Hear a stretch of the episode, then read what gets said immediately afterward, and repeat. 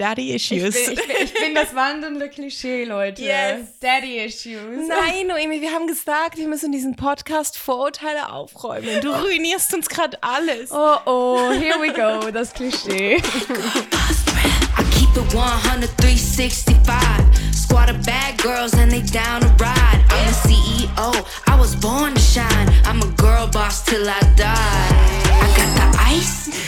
Hallo und äh, willkommen zu unserem Podcast Glitter and Cash. Ähm, wir sind zwei Stripperinnen. Ähm, wir sind Noemi und Amber. Noemi, du bist seit vier Monaten Stripperin. Du hast gerade deinen in Anführungszeichen richtigen Job gekündigt, um jetzt Fulltime Showgirl zu sein. Du machst aber schon seit zwei Jahren OnlyFans und hast schon sehr lange gemodelt. Genau. Und ich bin Amber. Ich bin seit siebeneinhalb Jahren Stripperin und gleichzeitig noch Burlesque-Künstlerin und Stand-up-Comedian. Wir wollen in diesem Podcast äh, Fragen beantworten, Vorurteile aufräumen und euch einen Einblick in diese Welt aus Glitzer und Bargeld ermöglichen und euch auch reale Stories mitteilen, die uns zum Lachen bringen, die uns berührt haben. Genau, es wird manchmal auch ein Oberthema geben und wir wollen auch Gäste einladen und interviewen. Genau. Bist du ready, Noemi? Yes, let's Yes, go. let's go. Genau, wir versuchen diesen Podcast in Hochdeutsch zu machen, ähm, aus Rücksicht an unsere Zielgruppe, nämlich deutschsprachiges Publikum. Äh, falls uns äh, zu viele Anglizismen ähm, passieren, dann versuchen wir das, also wir versuchen das meiste so, so deutsch wie möglich zu Wir halten. geben uns Mühe. Genau, und also wir reden sonst eher mal Schweizerdeutsch miteinander. Also wenn man uns nicht versteht, dann ähm, einfach, ähm, dann dürft ihr uns gerne schreiben. und dann Wir sind offen für Kritik. Genau, oder, oder. Geld schicken. Und dann können wir gerne auf eure Wünsche eingehen. So, Noemi, wie geht's dir? Gut, ein bisschen müde. Ja. Aber gut, ja. Gut. Wir müssen dazu sagen, wir sind gerade beide in Prag am Arbeiten Mhm. und haben gerade die beiden letzten Nächte gearbeitet und sind, sitzen in unserem Airbnb. Es ist sehr warm Es ist ziemlich warm und heute. viel zu hell zum Schlafen. Deshalb fanden wir, okay, wir nehmen jetzt mal einen Podcast auf und trinken Kaffee. Okay.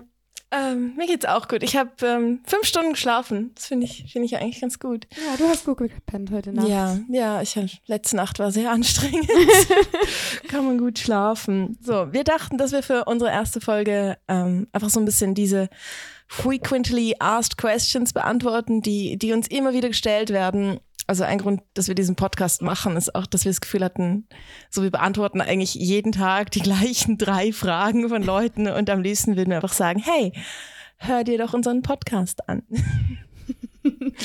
Gut, und ich glaube, wir haben es so gemacht, wir haben jetzt beide ein bisschen Fragen gesammelt und wir werden uns die gegenseitig stellen und es beantworten. Bisschen darüber diskutieren. Genau, und dann, ja, schauen wir mal, was passiert. Gut. Willst du, willst du anfangen? Okay. Okay. Let's go. Bist du ready für die erste Frage? Ja, more than ready. Ähm, jemand hat gefragt, und ich finde das eigentlich eine ganz interessante Frage. Ähm, wie gehst du mit der Obje Objektifizierung um, die so mitkommt in diesem Job? Okay. Das ist witzig, ich hatte gerade gestern äh, einen Klienten, der gesagt hat, oh, ich will dich nicht zum Objekt machen. Und ich fand dann so, hey, darfst du, ähm, solange du dafür zahlst? Also so, du kannst mich als Objekt anschauen, so, solange das halt, also es ist wie eine Dienstleistung, die ich, Voll. die ich mache. So. Und ich meine, ich finde, man kann auch jemanden als Sexobjekt betrachten und trotzdem respektieren als Mensch. Also es ist wie so, du kannst jetzt schon zehn Minuten lang der Lustmolch sein und ich bin die Stripperin, solange das einfach consensual ist, also solange beide eigentlich diesen Deal eingehen oder und, und damit einverstanden sind. Und dann finde ich es eigentlich okay. Sehe ich eigentlich auch so. Ich bin so, ja, it's part of the job. Also ich habe damit gar keine Mühe. Im Endeffekt, ja, wir werden bezahlt dafür. Und solange das alles mit, äh, mit genug Respekt gemacht wird, ist Ja. für mich eigentlich alles in Ordnung. Ja. Ja, und Respekt drückt sich für mich halt aus, indem jemand einmal so die Grenzen respektiert, die ich setze. Das ist, finde ich, wichtig. Und ja, einfach auch bereit ist zu sagen, okay, das hat einen gewissen Wert und ich zahle auch den Preis dafür. Voll. Ja. Und ich finde so, klar geht man manchmal ein bisschen auf die persönlichere Schiene, aber ich bin völlig in Ordnung damit, wenn mich irgendjemand in meinem Beruf objektifiziert, weil im Endeffekt dafür werde ich bezahlt. Ja. Ja, finde ich, find ich gut. Also man, man, du darfst mir gerne auf meinen Arsch gucken. So. Für, ja. da, für das mache ich die ganzen Squats. ja, genau. okay, gut. Ja, dann habe ich ja, komme ich gerade mit der nächsten Frage. Äh, mich hat jemand gefragt, was ich am meisten vermissen würde, wenn ich aufhören würde. Aber ich glaube, ich würde es gerne umformulieren. Und ich meine, du machst es jetzt seit März, auch noch nicht so lange und auch noch nicht nonstop. Ich würde dich gerne fragen, was gefällt dir am meisten am Strippen? So welchen Teil? Welche, was, was machst du am liebsten dran? Ähm, ich glaube, das, was ich am meisten mag, ist die Interaktion mit Leuten. Also ich, ich liebe es einfach, irgendwie Leute zu, zu spüren und zu merken, ähm, so welche Schiene sie fahren und auf sie einzugehen und einfach so diese ganze Interaktion mit ihnen. Ja. Auf, auf Menschen eingehen und irgendwie so den gemeinsamen Nenner irgendwie finden. Ja, voll. Ja, und so das, das ganze Flirten, das war sowieso schon immer ich. Ich mag das, ich flirte. Ich liebe Flirten. also ich glaube so, das ist wirklich der Hauptteil, der mir am meisten Spaß macht. Ja, verstehe ich gut. Es geht mir auch so, also auch im Vergleich zum, ich mache noch Burlesque-Shows, wo ich auch auf der Bühne tanzen kann und das ist auch ein Teil vom Strip, den ich sehr gern mache.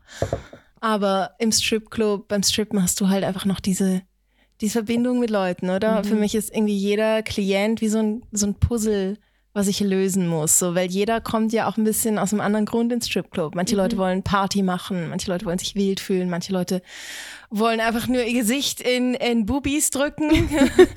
oh, manche wollen Intimität, manche wollen ein Abenteuer, manche wollen reden und, und wie rauszufinden, wofür ist dieser Mensch jetzt da, so was ist dein Bedürfnis und, mhm. und wie kann ich das erfüllen, gleichzeitig so, dass es sich für mich lohnt und dass du am Schluss rausgehst und sagst, hey, war mega teuer, aber hat sich gelohnt. So, es war, äh, war eine gute Erfahrung für mich. So, es hat irgendwie, ich, ich fühle mich erfüllt oder, oder inspiriert oder befriedigt oder was auch immer. Ja. Ich finde, es ist manchmal wie so ein bisschen, als würde man ein, ein Rätsel knacken. Ja, so, genau. Man kommt zu dem Ganzen auf die Spur und es ist dann irgendwie mega befriedigend, wenn man merkt, so, ah, okay, ich habe verstanden. Ja, und ich glaube, das, was, also was viele Leute auch sagen, die im Verkauf arbeiten, ist, es gibt ja auch so ein bisschen einen Kick, mhm. wenn du einen Sale machst. Also Abs vielleicht sollten wir auch mal kurz erklären, wie wir eigentlich arbeiten jetzt hier im Club.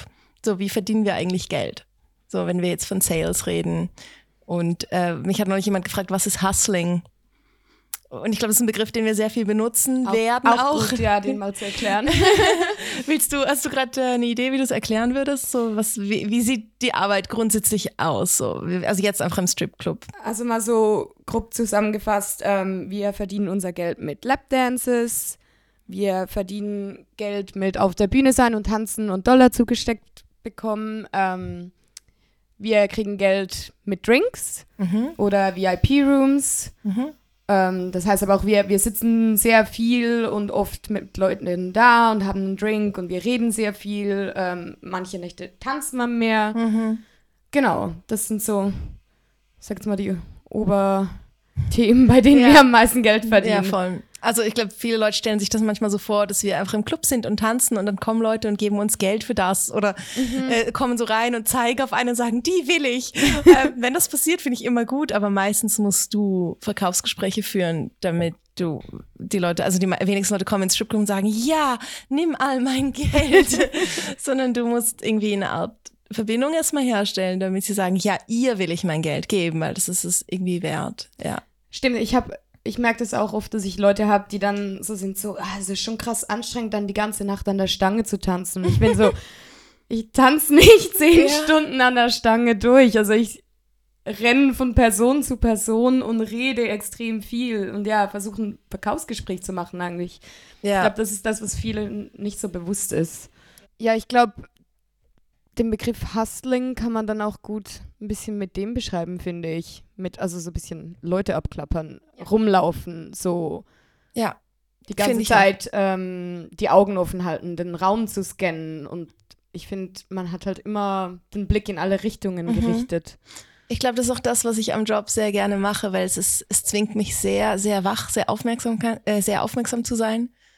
Und ich muss mich sehr gut spüren dabei. Das heißt, ich bin eigentlich sehr präsent. Also ich muss merken, wie jemand auf mich reagiert, welchen Vibe ich bekomme, auch, also auch für meine Sicherheit, oder? Wenn jemand zu betrunken ist und ich merke, oh, der spürt sich nicht mehr, dann muss ich vielleicht auch rechtzeitig merken, so, jetzt muss ich irgendwie lieber bremsen oder vielleicht auch einfach weggehen oder das ist es mir nicht wert. Ähm, und, und ich glaube, es zwingt dich sehr, dass du die Leute genau beobachtest. Und ich finde, das ist auf eine Art sehr, sehr cool, weil es, es, es, es, es zwingt dich wie eine Art Bewusstseinszustand, mhm. in dem du sehr wach und, und aufmerksam bist. Und das, das finde ich super. Deshalb kann ich auch bis morgens um sieben arbeiten, ohne einzuschlafen, so weil du eigentlich immer so ein bisschen, du scannst eigentlich immer so ein bisschen den Raum. Ja. Aber das ist auch was, was ich sehr schnell gemerkt habe, als ich angefangen habe, strippen. Äh, wie das dazu kam, dazu kommen wir, glaube ich, nachher noch. Ähm, die meiste Zeit verbringst du mit Reden. Also 80 Prozent vom Strippen sind Reden, Hasseln. Ja. Und das ist auch so diese Vorstellung. Ich kriege manchmal Nachrichten von Frauen in meinen DMs, wo sagen, oh, ich würde so gern auch im Stripclub arbeiten, aber ich kann, ähm, ich bin nicht so gut an der Polstange wie du. und ich finde es so witzig. Also, und ich glaube, viele, bei vielen, die jetzt zuhören, macht es dann so, hä, ja, wieso ist das witzig? Weil es halt überhaupt nicht drauf ankommt. Also, zumindest in den Clubs jetzt in Europa, wo wir arbeiten, verdienst du mit Stage-Shows auf der Bühne nicht so viel Geld. Also es mhm. kann helfen, gut zu sein. Also ich würde sagen, mir hilft es schon, dass ich auf der Bühne Gas gebe, weil die Leute sehen das und denken sich, oh, die ist cool, mit der will ich irgendwie. Das ist ein bisschen Eigenwerbung, wenn genau. man Stage-Time hat. Ja, voll, so, oder die sehen dich und sagen, oh, die mit den Tattoos von, die getanzt ja, genau. hat, so, oder die, die hat was drauf, oder die hat sich Mühe gegeben. Das kann schon funktionieren, aber es gibt so viele Tänzerinnen, die einfach ein bisschen rumlaufen auf der Bühne und das auch schön machen. Also ich, ich gucke da auch gern zu. Ja, voll. Das kann auch auf eine Art äh, hypnotisierend wirken, aber du musst keinen einzigen Pole-Trick machen, um Geld zu verdienen. Das meiste, also dein Mund ist wichtiger als das, ist, was dein Körper macht. So. Also ich glaube auch Looks und, und Tanzen, das, das ist alles wichtig für den ersten Eindruck, aber alles andere ist ich finde auch, Personality. Ist so 80 Prozent ist es Interaktion mit Leuten. Mhm. Ich glaube, wirklich vielen ist es nicht so bewusst. Ja. ja. Aber wir sind ja hier, um aufzuklären. Juhu. Okay. ähm, ja, hast du die nächste Frage für mich? Genau. Ähm, wird man als Tripper oft angefummelt und wenn ja, ist es für dich okay oder ist es eher unangenehm? Und wenn ja, wo? Und wenn ja, wie viel kostet es? Genau, also ähm, ich glaube, das macht nochmal ein großes Thema auf, so generell. Ja. Weil ich, es ist ja auch sehr clubunterschiedlich natürlich. Genau, das wäre jetzt, glaube ich, gerade so meine Antwort gewesen. Also es kommt sehr auf die Clubs an. Der erste Club, in dem ich jemals gearbeitet habe in Neuseeland, ähm, das war gerade ein Club, wo es äh, Touching Dances gab. Das heißt, äh, Klienten dürfen dich berühren während einem Tanz. Nicht überall, also man darf dir nicht zwischen die Beine fassen, aber überall anders halt schon. Und ich habe recht schnell gemerkt, dass es eigentlich sehr okay ist für mich. Also ich finde es eigentlich sehr angenehm, wenn mir jemand einen Arsch fasst.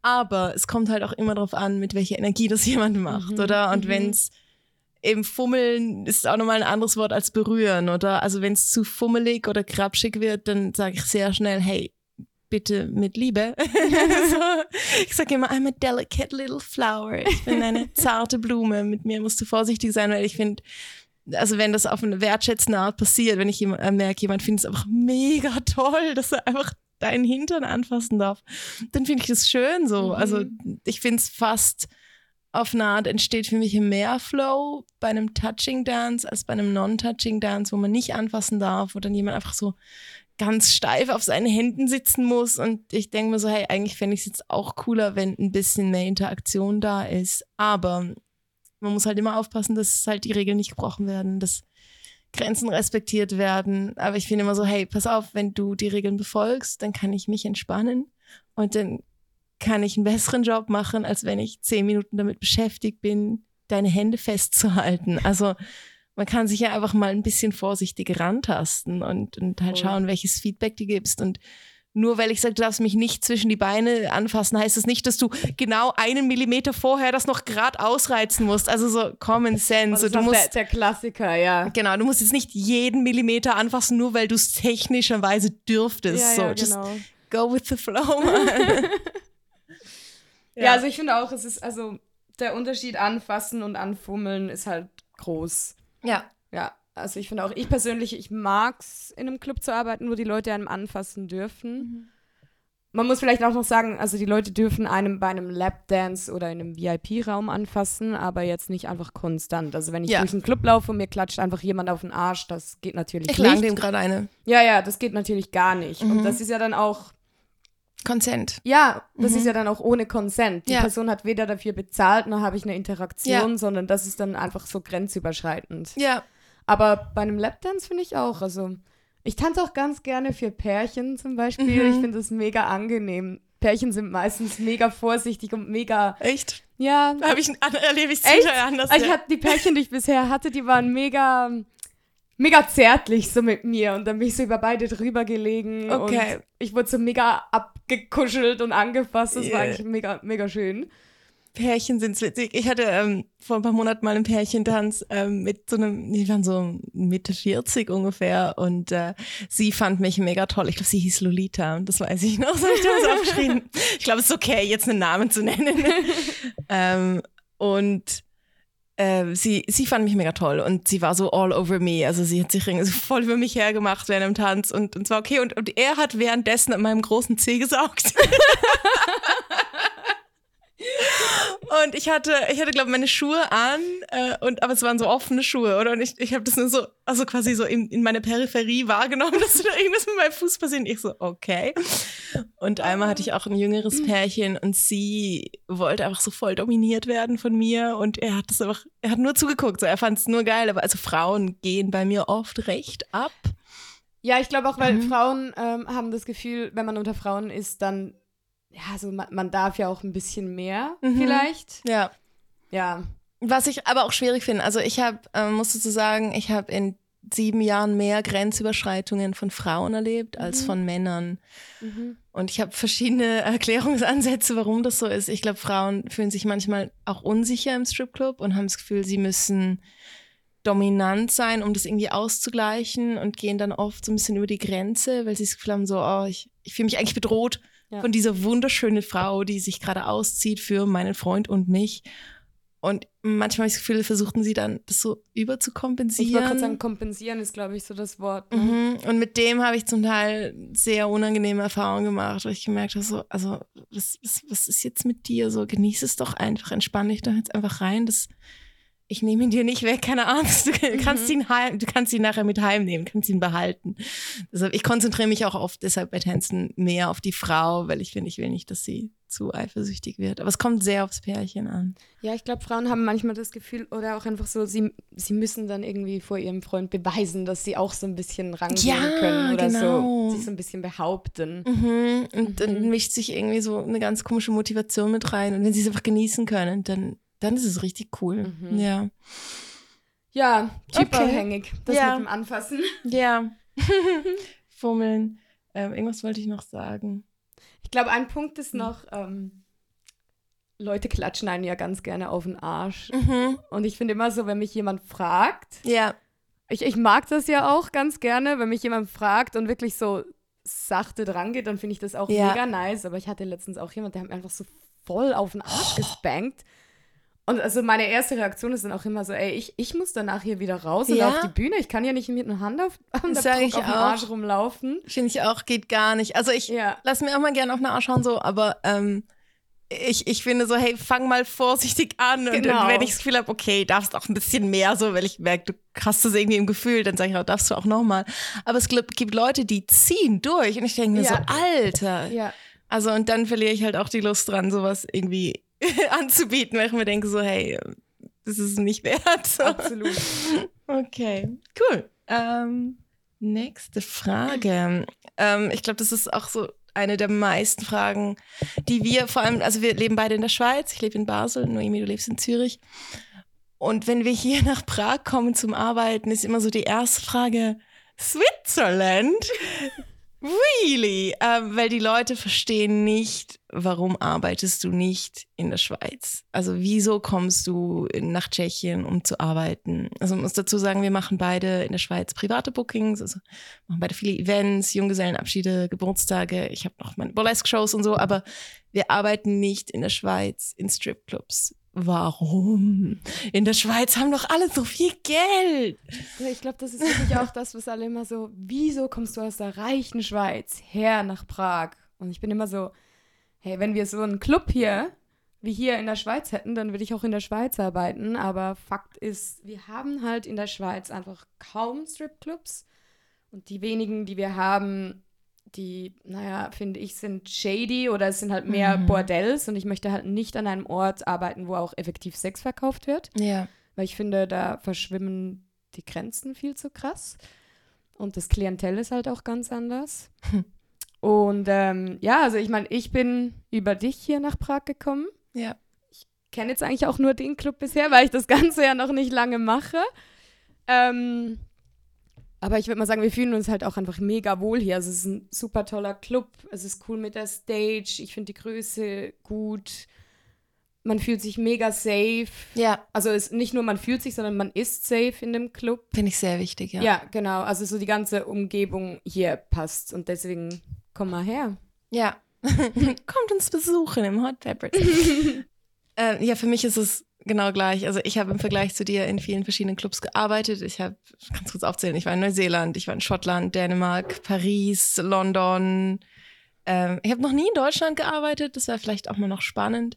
Aber ich habe viele Clubs ausprobiert und ich habe dann irgendwann in Zürich in einem Club gearbeitet namens Calypso, der hat mittlerweile zugemacht. Und der war okay, aber es ist schon, also die paar Clubs, die es in Zürich gibt, ähm, sind einfach quasi so Champagner-Bars. Und du hast vielleicht schon eine mini kleine Bühne mit einer Pole, an der man nicht wirklich tanzen kann, weil sie irgendwie am Rand von der Bühne direkt ist oder halt irgendwie mega dick. Ähm, und um Geld zu verdienen dort, musst du halt Champagner trinken. Und zwar mehr als nur ein, zwei Gläser, oder? Also ich habe zum Teil sieben, acht Flaschen Champagner an einem Abend verkauft. Das heißt, ich muss das eigentlich auch alles trinken. Und dann findet man halt so seine Wege, um das zu vermeiden. Und dann wird es sehr unehrlich. Und ich finde es nicht toll. Also ich will eigentlich, ich will auf der Bühne tanzen, ich will Lapdances verkaufen, ich will auch die Freiheit haben, wegzugehen und zum nächsten Klienten zu gehen, weil es mehr als zwei Gäste im Club hat. Und in der Schweiz ist es halt oft ich habe das Gefühl, ins Stripclub gehen ist irgendwie auch nicht so Teil von der Ausgangskultur. Ähm, ich weiß nicht, ob die Leute verklemmt sind. Ich fand es noch witzig, wir hatten ja gestern zwei Schweizer ja. im Club und die waren eigentlich recht cool so im Vergleich zu anderen Schweizern, mit denen ich auch schon geredet habe und fanden so, ja, wir kommen zum Party machen.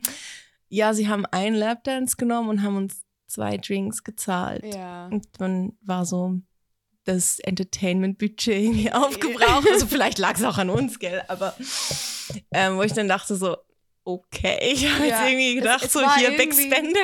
Es war irgendwie so ein bisschen schweizerisch halt ja. das Ganze. Ja, ich sag das auch immer, wir haben, wir haben hier einfach in der Schweiz keine Stripclub-Kultur. Mhm. Also ich habe ja viele Freunde ähm, aus Amerika und ich kenne das halt einfach von da, da ist es so, erstens ist Strippen überhaupt kein Tabuthema. Also ja. kommt natürlich ein bisschen drauf an, wo, aber ich kenne viele Leute in Kalifornien und in der Gegend so LA, Vegas und so, das ist halt absolut kein Tabuthema. Und es gibt ja. so viele Leute, die das machen und es ist auch, da geht man auch mal einfach in einen Stripclub was trinken und ja. Shows gucken, anstelle ja. von einfach einer normalen Bar und ja. Und ich glaube, in der Schweiz haben die Leute das Gefühl, oh, wenn ich jetzt in einen Stripclub gehe, dann wird mir gerade Champagner verkauft oder es, es geht dann gerade hoch aufs Zimmer. Und das ist halt leider auch wirklich oft so, oder? Und für mich war es auch deshalb zum Teil sehr schwierig, in so Clubs zu arbeiten, weil die, die Klienten kommen natürlich schon mit einer gewissen Erwartungshaltung rein. Mhm. Und wenn ich dann sage, oh, ich gehe nicht hoch aufs Zimmer, ich habe gar kein Zimmer hier, ich fahre nachher wieder heim, ähm, dann ist halt auch oft so die Reaktion, ja, okay, aber dann gehe ich lieber zu anderen, weil dort bekomme ich halt irgendwie meinen Handjob im VIP-Room und dann muss ich sagen, ja, okay, enjoy, aber das ist halt nicht was, also ich ziehe dort eine Grenze, weil Mhm. Hey, also no judgment, so ich finde es auch voll okay, wenn Frauen das anbieten möchten und sich damit wohlfühlen. Aber für mich persönlich überschreitet es einfach eine Grenze, wo ich sage, okay, das will ich nicht für Geld machen. Aber dann wäre ja gerade die nächste Frage, Noemi, wieso gehst du denn nicht einfach in die USA arbeiten?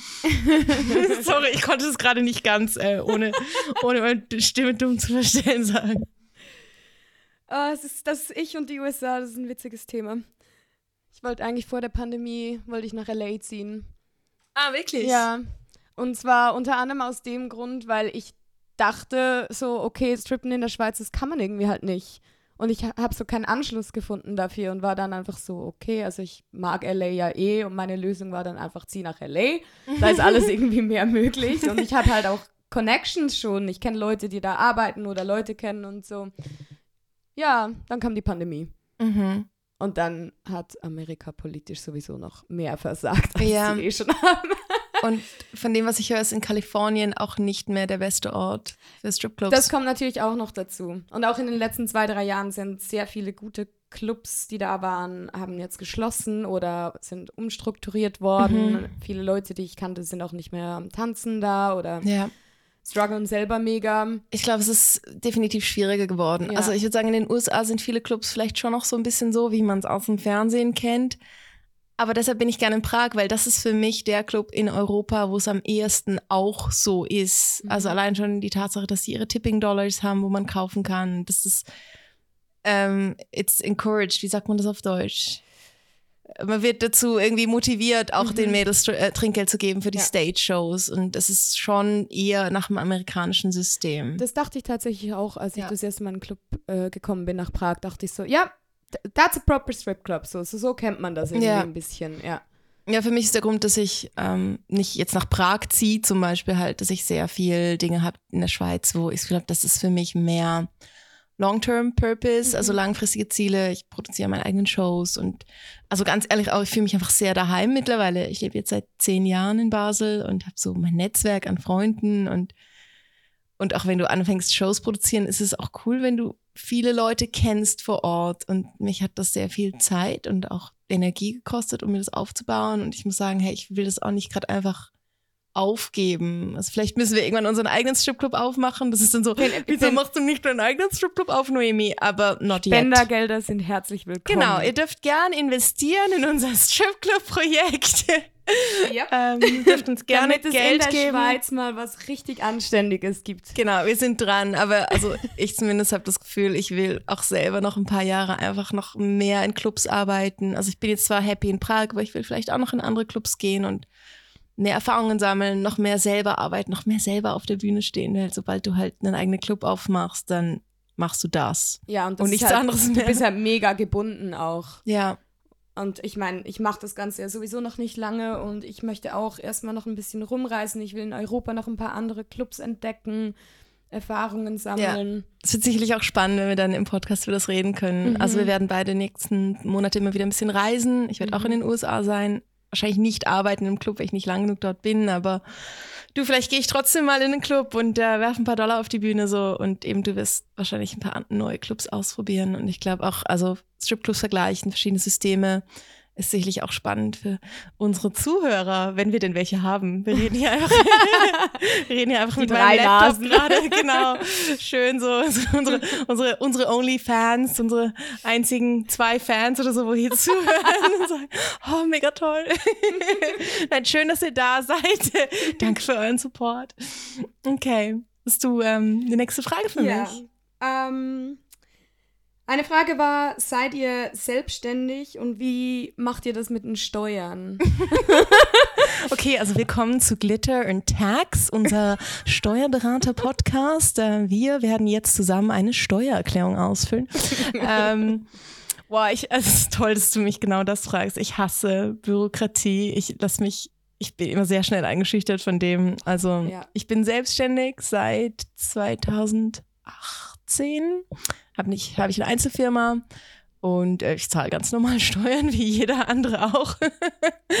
und habe, also natürlich ist es halt ein Business, wo du vielleicht auch mehr Einnahmen in Cash jetzt hast, als in äh, direkt Banküberweisungen, aber man gehst es halt dann trotzdem einzahlen und eben, also von irgendwas musst du ja auch offiziell leben. Und ich habe zum Glück, ähm, und wir haben jetzt dann bald den gleichen, wir haben beide einen sehr guten äh, Finanzberater.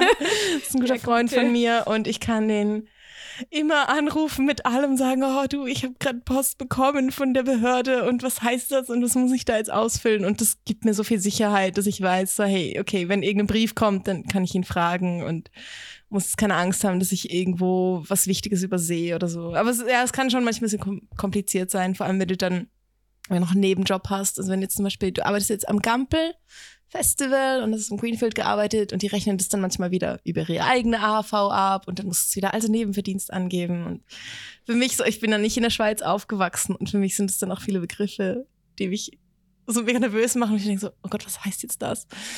Aber ja, wir zahlen Steuern, ist die Antwort. Wir zahlen Steuern. Und ich meine, ich war die letzten elf Jahre angestellt im selben Betrieb, mhm. Friseurin.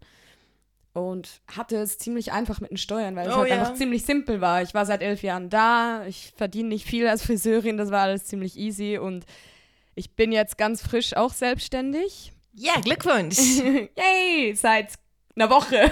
wir, wir spielen dann hier unser Champagnerkorken-Sound ja, ein. genau. ähm, und ich meine, ich bin in der Schweiz aufgewachsen, aber ich bin genauso überfordert wie du mit den, mit den Dingen. Das beruhigt mich. ja, nee, also ich bin mit Bürokratiekram bin ich echt nicht gut, ist nicht mein Ding. Und hiermit ähm, äh, verstärken wir das, das Klischee über Stripperin. Also wir sind beide nicht so klug, wir checken das nicht. Ähm, Ich zähle nur gern, gern mein Geld. genau, ich, ähm, ich kann bis zehn zählen. nee. Aber ja, also wir sind selbstständig. Wir sind jetzt auch nicht fix in einem Vertrag oder irgendwie sowas. Ja, dann kommen wir doch gerade zur Lieblingsfrage von äh, Leuten, die mit uns reden. Noemi, damit kann man bestimmt mega viel Geld verdienen, oder? Äh, mit diesem Job, Stripperin, du hast bestimmt super viel Geld. Wie viel Geld verdienst du? Wie viel, wie viel Geld verdienst du denn? genau. Frage zurück. So, wir wollen über Finanzen reden, dann fangen wir an. Ja, ich finde es ähm, krass. Also ich finde es sehr dreist, dass manchmal Leute einfach kommen und sagen, wie viel Geld verdienst du? So ohne, ohne Hallo zu sagen, wo ich mir denke so, äh, hallo? Also das würdest du auch nicht gerade einfach sagen. Also Du gehst auch nicht so irgendjemanden, der, ich weiß nicht, so irgendeinem CEO von irgendwas und gehst einfach hin und bist so, ja, wie viel verdienst du dann? ja, genau. Also das ist mal das eine. Geht nicht einfach hin zu Leuten und fragt sie das. Also man kann ja auch erstmal ein Gespräch aufbauen und, und rausfinden, so wie ist, wie ist die Person überhaupt drauf. Und ich glaube, das andere ist halt, ähm, ja, man kann in diesem Job manchmal gut verdienen, aber es ist ein sehr, sehr unstetes Business und du hast äh, Saisons oder also auch Jahreszeiten, Wochen, wo du äh, extrem wenig verdienst, wo es richtig, richtig hart ist und ich erinnere mich an Nächte, wo ich heimgegangen bin und ich habe irgendwie vier Dollar verdient. Und klar hast du dann auch Nächte, wo es in die Tausende gehen kann.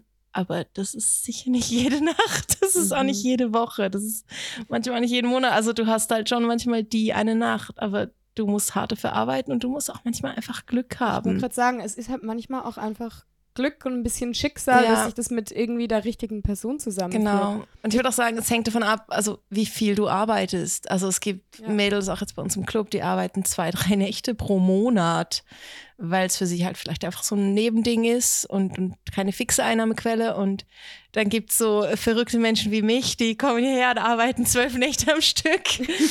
und klar lohnt sich das dann mehr. Und ich habe glaube, dadurch, das ist das, was ich gesagt habe, der Grund, dass ich durcharbeite zum Beispiel, ist, dass ich entspannter bin, weil ich weiß, so, oh, wenn ich jetzt eine schlechte Nacht habe und wenig Geld verdiene, dann stresst es mich nicht so. Ich bin morgen wieder hier. Und ich glaube, es, es ist halt auch einfach je nach Lebensstandard. Ich Ja, meine, was heißt, verdienst du viel?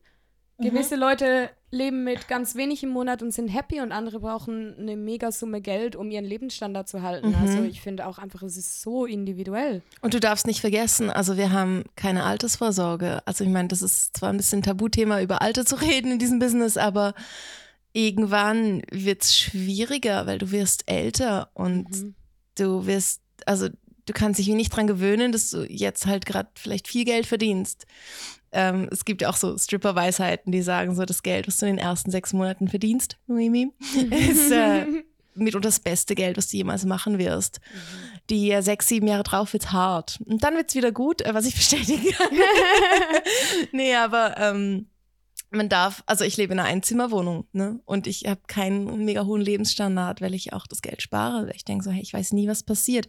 Wenn ich mir morgen einen Fuß breche, dann kann ich nicht arbeiten und dann werde ich die nächsten ein, zwei Monate auch kein Geld verdienen. Und ich glaube, da muss man vorsichtig sein, wenn Leute kommen und sagen, oh, du hast so viel Freiheit und es muss doch schön sein und ich hasse meinen Bürojob. Und ich denke mir so, ja, aber du hast dich entschieden, einen Bürojob zu machen, vielleicht auch, weil dir Sicherheit wichtig ist. Und das ist auch völlig okay. Und ich kann das sehr gut nachvollziehen. Ich hätte auch gern so viel Sicherheit manchmal. Ich hätte auch gern einen Job, der mich zahlt, der mir Urlaub zahlt. Ich, ich selbstständig sein hast, dass du immer das Gefühl hast, wow, ich muss mehr arbeiten, ich muss mehr arbeiten. Ich kann mir jetzt nicht eine Woche frei nehmen, weil dann verdiene ich kein Geld. So, also du, wir haben viel Freiheit und das ist auch schön. Wir sind sehr selbstbestimmt in dem, aber du hast auch viel mehr Risiko. Mhm. Und ich meine, das Risiko hast du immer, ne? Aber ich glaube, in dem Job spürst du es halt Mhm. sehr. Ja, Mhm. gut zusammengefasst, ja. Und ich glaube, noch so zum Abrunden, ich glaube so, als ich das erste Mal in Prag gearbeitet habe, ich fand das so ein gutes Beispiel. Ich kam rein und es war meine erste Nacht überhaupt in einem Stripclub und es war meine beste Nacht. Ich habe dich so gehasst. Ja, ja. es war völlig überraschend meine beste Nacht, weil ich diesen mega süßen Typen getroffen habe, mit dem das mega gewiped hat und ich die ganze Nacht mit ihm und seinen Freunden im VIP saß und ich hatte mega Spaß die ganze Nacht und mhm. es war voll entspannt. Ich habe richtig viel Geld gemacht. und dann die letzte Nacht saß ich halt nur rum, mhm. weil kaum was gelaufen ist und ich kam mit so wenig Geld wieder raus. Und ja. ich fand, das ist so das perfekte Beispiel von, das war der erste Abend und der letzte und es hätte nicht unterschiedlicher sein können. Ja, voll. Also ich fand es cool, weil ich, also ich wusste, es ist dein erster Abend und ich habe zwar Witze drüber gemacht, das fand so, oh nein, jetzt ist sie einfach irgendwie seit vier Stunden im VIP-Room. Was für eine Bitch.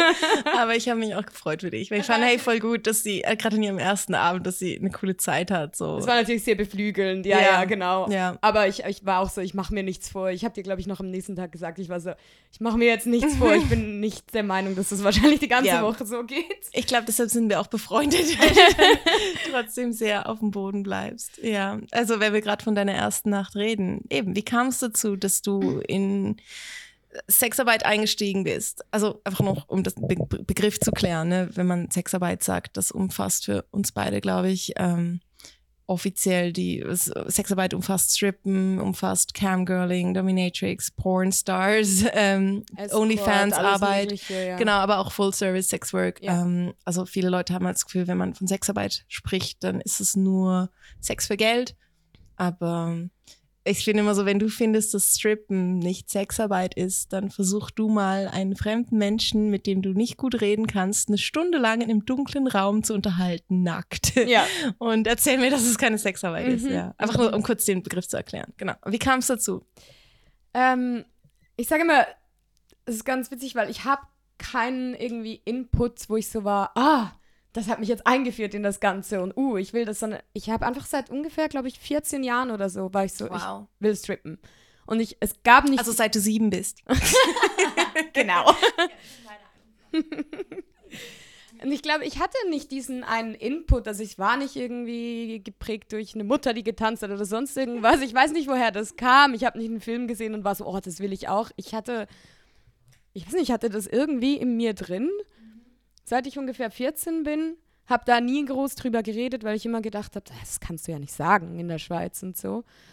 Und es war halt schon immer wirklich mein großer Traum. Und dann habe ich halt durch das ganze Modeln immer mehr angefangen mit ähm, Erotik-Modeln, äh, dann kam das Ganze mit dem OnlyFans und dann kam so eins zum anderen. Und, und dann hast du mir plötzlich geschrieben, hey, ich habe geträumt, ja dann war das völlig verrückte, dass ich, wir kannten uns ja da noch gar nicht wirklich, nur so nee. über Instagram. Und ich hatte dann eines Nachts diesen Traum, dass wir zusammen in, in einem Club gearbeitet haben.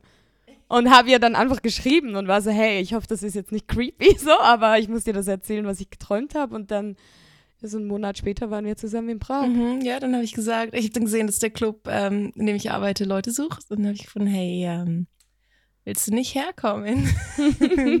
und ich dachte schon kurz so, einfach weil du Schweizerin bist äh, und ich wusste so, das ist ein Club, wo auch Touching Dances erlaubt sind so. Und ich war glaube in unserem ersten Telefonat war ich glaube ich recht so Honey, this is the deal so. Und ich dachte mir so, ja, das ist ja eh zu viel so, wenn ich ihr das so beschreibe. Und die so ah ja, voll, okay, mache ich. ich so, okay, cool, ja, aber ich, ich glaube, ich wollte so ein bisschen dich gerade so auf den Boden der Tatsachen bringen. So, ja, das so, ist auch gut. Das ist die Realität, so, das ist das, was wir machen. Aber ich dachte so, ah, es gibt halt viele Frauen, die so diese Vorstellung haben von so, oh, und dann tanze ich auf der Bühne und ziehe mich ein bisschen aus und Leute werfen Geld ähm, auf mich. Es ist ja mega easy und ich mhm. wollte dir, glaube ich, von Anfang an sagen, hey, es wird nicht einfach so und wenn du das machen willst, dann wird es so und so sein.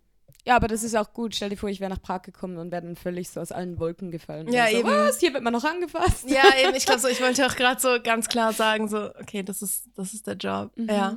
Okay. Ja, wie war es bei Noemi dir? hat ihren Kindheitstraum erfüllt. Yeah, I, I'm, living the dream yes. momentan.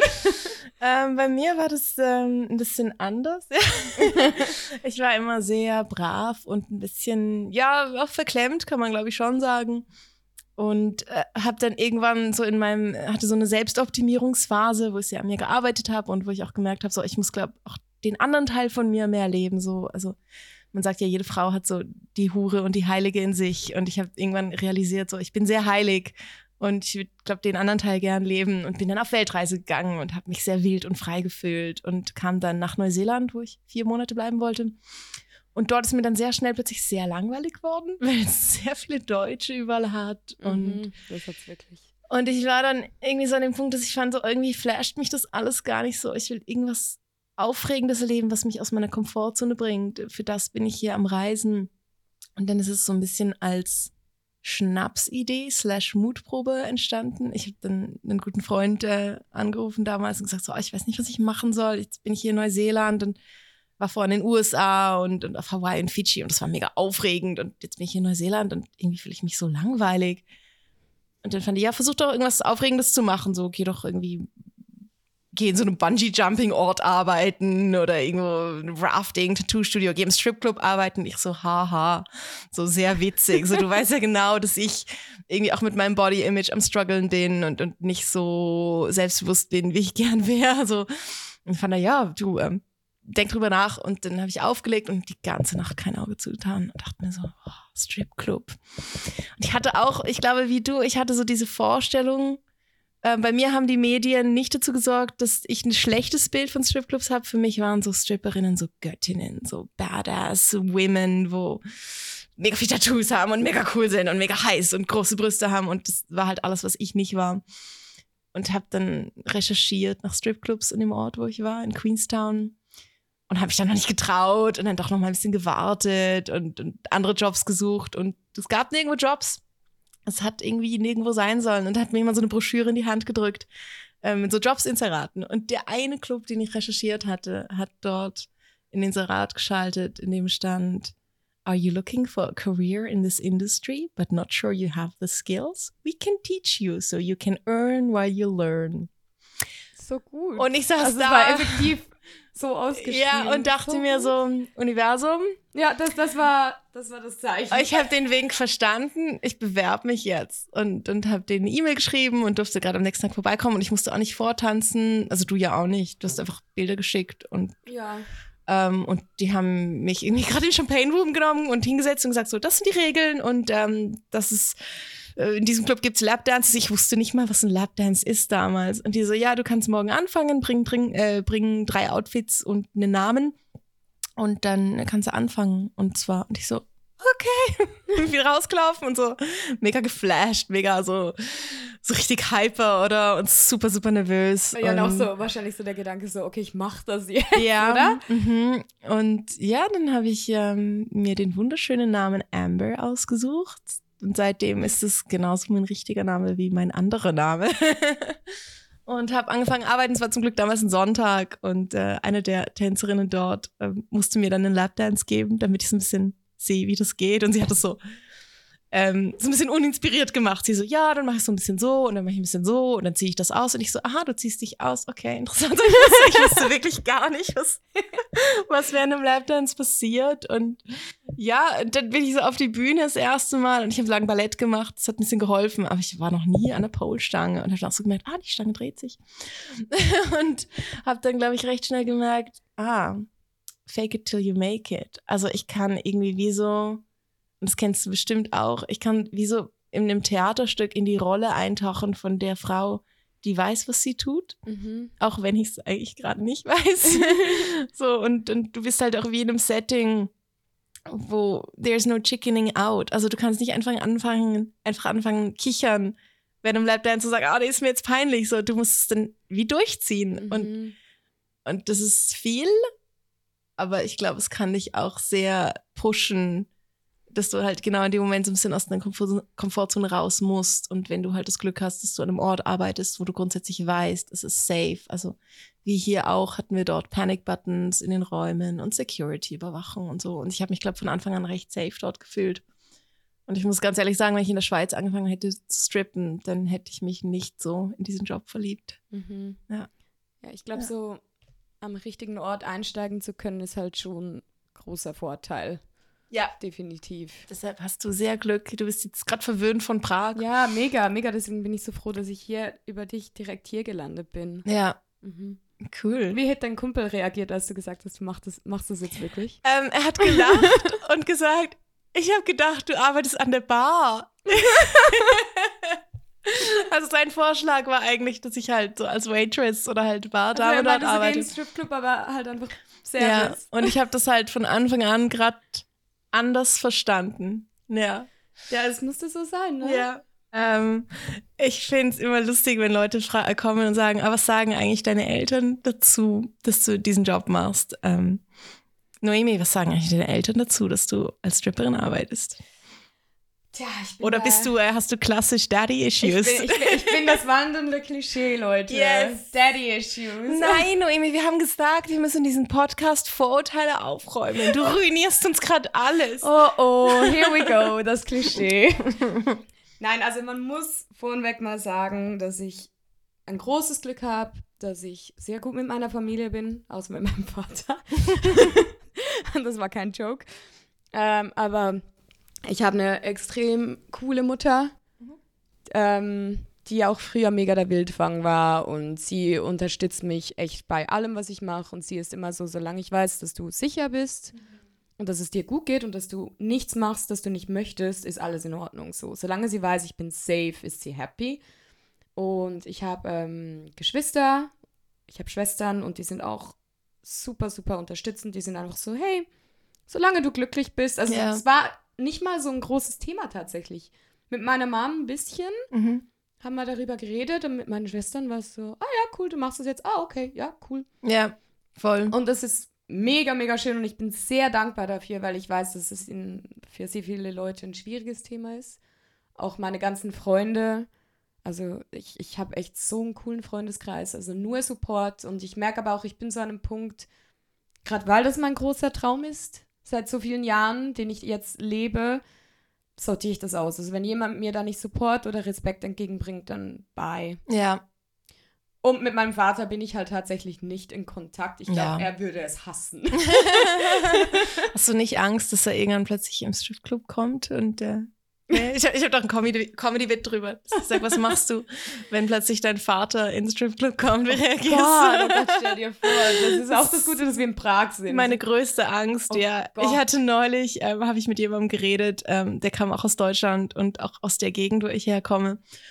Und war so in dem Alter, wie mein Vater auch ist. Und hat dann so angefangen mit mir reden. Und er hat auch auf die gleiche Art so diesen bayerisch-schwäbischen Akzent gehabt. Und so nach fünf Minuten habe ich gesagt, du, pass auf, ich, ich gehe jetzt wieder weiter. So, ich, also ich habe ihm nicht gesagt, dass es, dass es das war, aber ich, ich musste gehen, weil es war mir einfach zu too close to home. Es Ja. war mir zu nah. Ich dachte so, nee, es geht nicht. Weil ich hatte neulich ähm, ein privates Booking für einen Geburtstag von jemandem, der kam auch aus dem, fast aus dem gleichen Kaff wie ich und hat auch so geredet wie meine Eltern, aber ich habe das zum Glück erst nach der Show erfahren und dann war es easy, dann haben wir Ja. gequatscht, so, aber es, manchmal erinnert es mich dann schon ein bisschen zu sehr. nee, aber für mich ist es, also damals in Neuseeland habe ich es meinen Eltern nicht erzählt, weil ich fand so, hey, ich bin jetzt hier gerade am anderen Ende der Welt und ihr habt auch mitbekommen, dass ich die letzten Jahre immer wieder so ein bisschen am Kämpfen war mit mir und der Welt und ich vertraue euch nicht, dass ihr das jetzt gerade richtig einordnen könnt. Wenn ich sage, ich arbeite im Stripclub, so vielleicht versteht ihr nicht, warum ich das mache oder was es für mich gerade, dass es für mich mehr ein Befreiungsschritt ist. Und nach zwei Jahren habe ich dann mit Burlesque angefangen und dann ist mal ein Interview mit mir publiziert worden, wo, wo es so um die Story ging. Und dann fand ich so, okay, ich will nicht, dass meine Eltern das in der Zeitung lesen. ich gehe, ich rufe jetzt mal an und erzähle das so, hey, übrigens, so der Grund, dass ich so Pole Dance und Burlesque Shows mache, ist, dass ich auch vor zwei Jahren in einem Stripclub gearbeitet habe. So.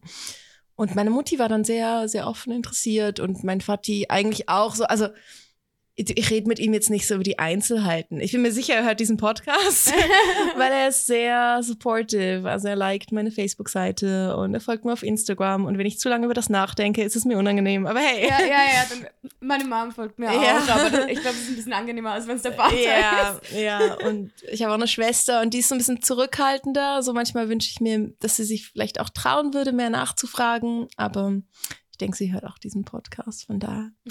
Hallo, schön, dass du, schön, dass du zuhörst. Und ja, aber also ich denke mir auch, wenn jetzt jemand ein Riesenproblem damit hat, dann ist die, diese Person vielleicht auch nicht jemand, den ich wirklich in meinem Leben haben muss. Mhm. So und Leute fragen so, oh, wie, wie reagieren deine Freunde darauf? Hast du Freunde, die das schwierig finden. Und ich sagte dann immer, hey, ich glaube, die Leute sind, stehen mir gar nicht so nah, dass ich das mitbekommen würde. Ich bin mir sicher, ähm, auch es gibt viele Leute, die das schrecklich finden, was ich mache und kennt mich ja auch so ein bisschen und dich vielleicht auch. Es Ja. gibt Leute, die kennen dich, ohne dass sie dich wirklich kennen Ja.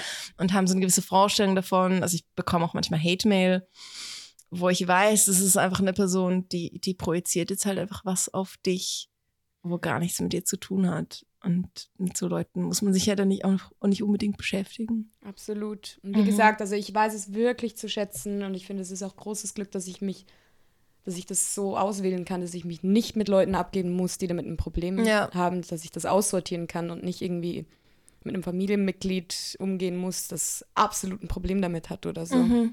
Voll. Ja, also wir sind ja auch erwachsene Menschen. Also ja, voll. grundsätzlich, wenn jetzt deine Eltern ein Riesenproblem damit hätten, dann muss ich auch sagen, hey, also dann siehst du nicht, dass es mir gut geht, oder? Und ich finde Ja, eigentlich, genau. wenn du, wenn du gute Eltern, wenn du ein gutes Elter bist, Elternteil, äh, dann, dann ist dir einfach wichtig, dass es deinem Kind gut geht. Und wenn Ja, du das dass siehst, es safe dann, ist, ja. dass es ihm gut geht und dann, ja. So soll es sein, aber es gibt ja auch Mhm. sehr viel, dass es so nicht ist. Okay. Jo. Hey, ich glaube, ähm, das war mal so unser Frageteil, aber also unser Plan ist, dass es alle zwei Wochen eine Podcast-Folge gibt. Ähm, vielleicht gibt es auch mal noch eine extra Instagram-Seite oder so für das, wo ihr uns auch immer Fragen schicken könnt. Und wir wollen eigentlich jedes Mal so ein paar Fragen von euch beantworten. Ich glaube, es gibt genug. Ja, also wir sind auf jeden Fall immer offen für Kritik, Anregungen, Mhm. Fragen, die auftauchen. Themen, die euch interessieren. Also wir Genau. haben eine große Liste von Themen, die wir ansprechen wollen. Wir haben jetzt auch die letzten zwei Tage immer wieder geredet und fanden so, oh, über das müssen wir im Podcast Ja. reden. Das ist ein spannendes Ich Thema. glaube, Gesprächsstoff geht uns definitiv nicht genau. aus. Ja, wir reden ja beide gern.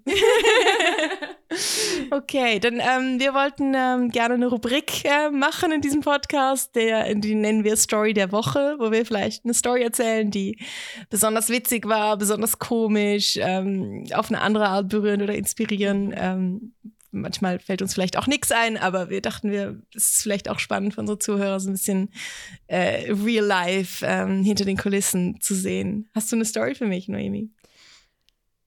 da guckt sie mich an. Bin gerade so, oh. Okay. Voll okay. Wer war gestern dein Lieblingsklient? Ähm, also letzte Nacht jetzt. Mhm. Letzte Nacht gab es einen Typen aus Kalifornien, ganz Oh. ein süßer. Der hat mir den Morgen versüßt. Ich war schon so an Schön. einem Punkt, wo ich dachte, oh, fuck, jetzt geht nicht mehr viel und Mhm. jetzt wird es einfach nur noch zäh und anstrengend. Und dann habe ich den getroffen, der war wirklich mega süß und wir haben so gewiped und habe dann irgendwie noch zwei Stunden mit ihm verbracht. Oh und wow. Zwei Lapdances und hat mir Drinks ausgegeben. Und als ich auf der Bühne war, ist er direkt losgerannt und hat Dollars geholt und mich mit Dollars überschüttet. Und Mega schön. Genau Ja. so soll es doch eigentlich ja, sein, genau, und oder? das war so bis zum Schluss eigentlich, bis ich Feierabend hatte, war ich dann mit ihm und er war richtig ein toller Typ Mhm. so. Und das war, das Also, war sehr ähm, schön. An unsere Zuhörerschaft könnt ihr euch Notizen machen. Äh, das, äh, so sollte es sein. Ja, das, das wäre äh, ideal. Und auch er war mit, mit so ganz, ganz viel Consent auch beim Mhm. Lapdance. Er war so, okay, ich darf dich anfassen. Ist, ist das okay so? Ja. Fühlt sich das gut an? Und ich war so, you're so nice. Mhm. Also es war, das war einfach sehr, sehr schön. Mhm, Mhm. voll gut. Gab es bei Ähm, dir was, das rausgestochen ist? Ja, also jetzt nicht im Club, aber ich musste vorhin nochmal dran denken, als wir über diese Pärchen geredet haben. Mhm. Ähm, das war vielleicht meine Story der Woche. Ich hatte letzten Sonntag, ich mache, wir machen ja beide auch viel Junggesellenabschiede, aber letzten Sonntag hatte ich tatsächlich eine Show an einer Hochzeit in Zürich und zwar zusammen mit einem männlichen Stripper. Vielleicht äh, laden wir den auch mal zu uns in Podcast ein. Und ähm, ja, die haben anscheinend, also das Brautpaar hat anscheinend bei seinem Polterabend so ein bisschen verpasst, äh, eine Stripshow zu bekommen und deshalb fand die Trauzeugin, wir buchen für die Hochzeitsparty ähm, eine männliche, äh, eine männliche Stripperin und eine, einen weiblichen Stripper. genau, ihr wisst, was ich meine. Ähm, und, und ich war dann so, okay, äh, gut, ja, machen wir. Und ich habe dann also vorgeschlagen, dass wir das so aufteilen, dass ich, ähm, also er hat angefangen, fünf Minuten gemacht und hat so, so ein richtiges Theaterstück irgendwie vorbereitet. Er kam so mit so einem Blumenstrauß, stand er da und dann kam so seine Musik, wurde eingespielt und die Story ist wie so, dass er versetzt wurde vorm Altar und, und kam so ganz traurige Geigenmusik. Also es war ein halbes Theaterstück. Als er mir seinen Track geschickt hat zum äh, quasi Zusammenmischen mit meiner Musik, dachte ich mir so, okay, es ist so. es ist ein richtiger Act, den du machst. Und dann, ja, fing er irgendwann an tanzen und dann so nach fünf Minuten kam ich und habe so ein bisschen Burlesque was gemacht. Und das Brautpaar saß auf zwei Stühlen und, und sie war super cute und der Bräutigam fand es richtig toll, dass ich äh, für ihn getanzt habe und irgendwann haben wir dann so die Stühle so Rücken an Rücken gestellt und dann hat äh, mein Kollege hat für sie getanzt und ich habe für den Bräutigam getanzt. Und der Bräutigam war mir fast schon ein bisschen zu enthusiastisch. Also so, wo ich dachte so, okay, es ist ja cool, dass ihr das genießen könnt. Also lieber so, als wenn er stocksteif da sitzt, ganz ehrlich. Aber es hatte so eine, so eine gierige Qualität. Er war so, letzte Chance. Ja, genau. Und Das ich letzte dachte Mal so, andere Brüste. Okay. Und ich meine, sie war natürlich all over ähm, mein Kollege, so im, im selben Moment. Und dann haben wir irgendwann, wollte so ein bisschen tauschen, weil sie fand mich eigentlich auch toll. Und das Publikum fand es natürlich auch super, als ich so ein bisschen zu ihr hin bin. Aber dann war halt der Bräutigam mit dem männlichen Stripper zusammen in dem Moment, oder? Und es war ihnen beiden, glaube ich, sehr, sehr unangenehm. Und ich halt fand so, hey, come on, also entspann dich. Es ist ja auch irgendwie witzig, aber es ging gar nicht so. Und dann musste ich wieder wechseln. Und war sehr heiß und irgendwann sind so ein bisschen die Moves ausgegangen und dann irgendwann hat mein äh, Kollege ähm, hat vergessen, dass wir noch ein ganzes Lied haben und hat sich schon ganz ausgezogen. Oh nein! Und hat dann immer nur so, so sein Jackett immer so ein bisschen überm Schritt gehalten und ich so, okay, vielleicht muss ich auch ein bisschen mehr ausziehen, aber das ist halt das Ding, wenn du zusammen Shows machst, also auch wenn du allein Shows machst, ist es ja meistens ein Freestyle. Oh Gott, ich habe auch schon verpasst, dachte ich so, oh, das Lied ist gleich zu Ende und dann war es nicht und dann stand ich derbe lange noch nackt da. Ja, das ist ähm, tendenziell finde ich immer lieber erst ganz am Schluss so always leave them wanting more, weil meistens geht es ja auch nicht darum, dass man jetzt gerade alles sieht, sondern es geht so mehr um das Spiel davor. Wenn sich die Leute beschweren, manchmal während Lapdance dass ich nicht gerade mein Höschen ausziehe, sage ich immer, it's called striptease. Weißt du, so es, es geht ja auch um alles davor, alles drumherum. Ja, das war so ein bisschen meine Story der Woche. Der Bräutigam, der noch mal ein letztes Mal zugepackt hat. Ja, ja. Also, bin mal gespannt, wie deren Ehe verlaufen wird. Aber hey, it's none of my business. okay. Hey, ich glaube, damit sind wir am Ende unseres Podcasts angelangt für heute. Super. Willst du noch irgendwas loswerden? Na, das war voll schön. Ich bin mega gespannt, was noch für, für Fragen und Anregungen reinkommen. So, auf Ja. das bin ich mega gespannt. Genau, schickt uns gerne euer Feedback. Unsere Ähm, drei Hörer, die wir dann haben. Genau, folgt uns auf Instagram. Dein Tag ist Noemi Monoke. Ich bin Amber Eve Official. Vielleicht gibt es auch mal noch eine Glitter and Cash Instagram, werden wir dann aber sicherlich auch auf unseren Kanälen bewerben. Äh, empfehlt uns weiter, erzählt allen von diesem super coolen Podcast. Lernt von den guten Stories, wie Ja. man mit Strippern umgeht. Genau, und ja, make it rain. Glitter and rain. Cash. Tschüss. I got the ice, I got the crib, I got my day one girls in the whip. I got the cash, I got the hits, and you're gonna need a bucket for all this drip. Bad girl boss drip, bad girl boss drip.